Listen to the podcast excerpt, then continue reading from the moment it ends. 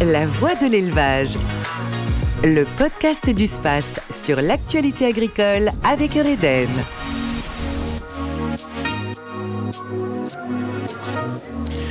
Bonjour et bienvenue dans cette édition spéciale de La Voix de l'élevage en direct de l'édition 2023 du SPACE, 37e du nom, ici au Parc des Expositions de Rennes, où nous avons le plaisir d'accueillir Valérie Drezet-Humez, chef de la représentation de la Commission européenne en France. Bonjour madame. Bonjour.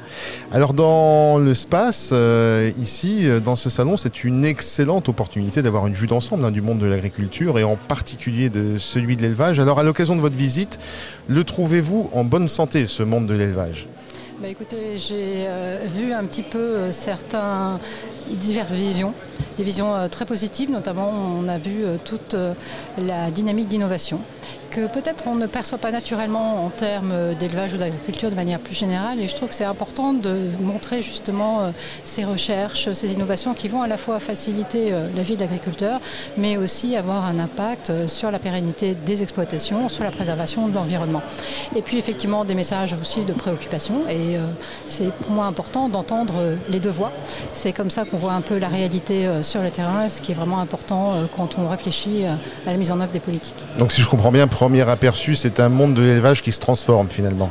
Tout à fait, qui a déjà des, transformations à son actif, euh, ce qui est toujours un, moyen aussi de garder le moteur euh, pour avancer avec un peu plus de confiance, mais aussi qui voit encore des défis. Et je crois que c'est bon d'abord de, les expliquer, de clarifier aussi euh, les moyens qui sont là pour les aider, pour les accompagner. Et c'est aussi l'objectif de voir certaines idées qui sont déjà en place et des échanges entre eux. Alors, euh, dans, cette, euh, dans ce salon, vous donniez ce matin, dans cette nouvelle édition, vous donniez une conférence à l'Espace Europe sur le thème de la PAC et des questions agricoles. Euh, cette réforme propose une plus grande marge de manœuvre hein, pour les États membres. Selon vous, est-ce que cela permet plus de pertinence État par État avec une meilleure prise en compte des spécificités de chacun? Tout à fait. Effectivement, on a euh, depuis le 1er janvier 2023 une nouvelle PAC qui a commencé avec euh, les plans euh, stratégiques nationaux qui permettent de décliner justement par rapport aux spécificités nationales mais aussi territoriales. Hein. On n'a pas, on en parlait même ici, hein, on n'a pas un élevage français, on a plusieurs fermes françaises qui avec beaucoup en termes de taille, en termes de, type de territoire, plus montagneux ou pas, des variétés. Et je crois que c'est important que les politiques prennent ça en compte pour avoir la meilleure réponse, la plus adaptée possible. Alors, euh, dans cette euh, nouvelle PAC, il y a un effort particulier en France sur l'élevage et la filière légumes.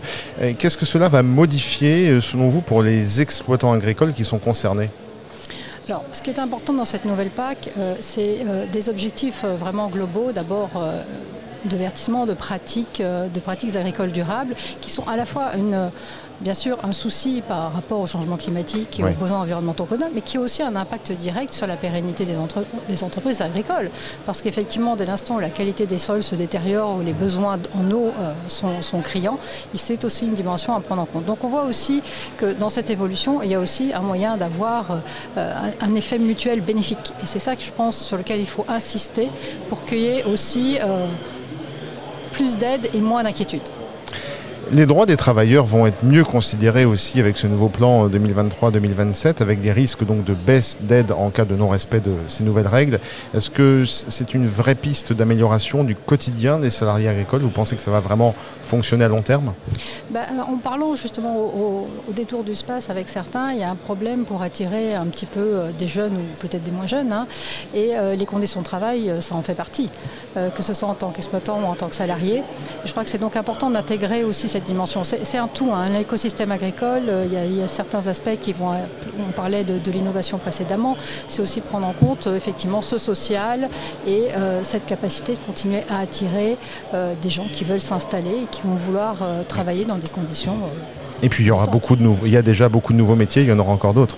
Tout à fait, tout à fait. On ne sait pas encore peut-être euh, ce qu'on aura euh, ultérieurement. J'étais très frappée d'ailleurs d'entendre euh, cette espèce de polyvalence, hein, notamment au niveau des exploitants, à la fois administrateurs, chefs d'entreprise, qui doivent avoir une vision sur l'innovation qu'il faut instiller.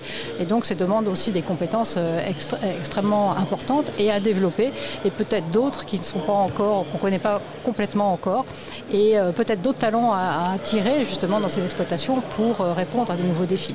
Ce qui rend d'autant plus pertinent ce nouveau périmètre social, j'ai envie de dire, hein, dans cette PAC 2023-2027. Ça, amène un petit peu euh, ma question suivante. Qu'est-ce que, est-ce que le, ce salon du space vous inspire Est-ce que ça vous permet d'imaginer de prochaines perspectives ou d'identifier de nouveaux enjeux? En vous promenant comme ça un peu dans, les allées Ça permet d'avoir une vision vraiment plus globale, avec toutes ces dimensions. Euh, humaine, euh, innovation territoriale, euh, les, défis géopolitiques hein, aussi, puisqu'on a parlé effectivement des questions d'importation, d'exportation, d'accès aux intrants suivant leur prix. Hein. On a vu toute cette problématique dans les deux dernières années. Donc ça, remet, ça donne une globalité de l'image et, des défis. Et je crois que ce qui est important, c'est effectivement d'avoir tous les éléments de cette équation, parce que sans ça, on ne peut pas donner la bonne réponse. Hein. Il n'y a pas de réponse simple. On aimerait tous qu'il y ait des réponses simples aux, choses. C'est un peu plus complexe.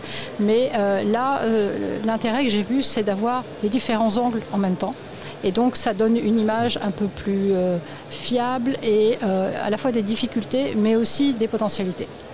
Alors justement, on, peut, on, peut aller plus loin. Alors c'est peut-être la question la plus difficile de, cette interview. Là, on parle de la PAC 2023-2027. Forcément, on peut penser déjà à 2028. On parle aujourd'hui de nouveaux enjeux, de nouvelles perspectives. Mais alors, si on veut aller plus loin et imaginer des perspectives de 2030, euh, est-ce que vous avez déjà une première vue ou une vision en tout cas? Alors, c'est peut-être un peu tôt parce que déjà, euh, la PAC 2023, ça fait, euh, ça fait 9 mois maintenant qu'elle a commencé, donc on va lui donner un petit peu de temps. Oui, je vous avais dit, la question est, pas simple. Pour se dérouler. Mais, mais, non, mais je pense que de toute façon, c'est pas du tout incompatible. Hein. Euh, on, laisse le temps de la mise en œuvre, ne serait-ce que pour voir ce qui, ce qui va et ce qui ne va pas. Et ça va nourrir justement cette réflexion. Et déjà, la, vision se construit. Ce qui est important, c'est que la vision, elle, soit, elle se construise aussi à partir de des réalités. parce qu'on peut avoir une vision très idyllique à un certain moment, mais c'est complètement déconnecté. Je dirais, ça n'a pas vraiment, vraiment d'intérêt. Euh, pour alimenter cette réflexion, à la fin de cette année, la Commission fera déjà un premier rapport d'évaluation sur la mise en œuvre de la PAC euh, sur sa première année. Et euh, globalement, ça va nourrir les débats. La présidente de la Commission européenne, hier, a indiqué qu'elle voulait un, un, dialogue stratégique sur l'agriculture avec les agriculteurs, avec toutes les parties prenantes.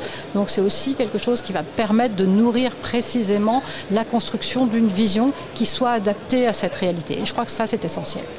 Eh bien, merci infiniment, Valérie Drezé-Humès, d'être passée dans la voie d'élevage, ici sur l'espace podcast du SPACE 2023. Et je rappelle que vous êtes chef de la représentation de la, Commission européenne en France, en quelque sorte, une, ambassadrice finalement. Euh, je vous remercie beaucoup et je vous dis à bientôt. Merci à vous, au revoir. Au revoir. La voie de l'élevage. Le podcast du SPACE sur l'actualité agricole avec Eureden.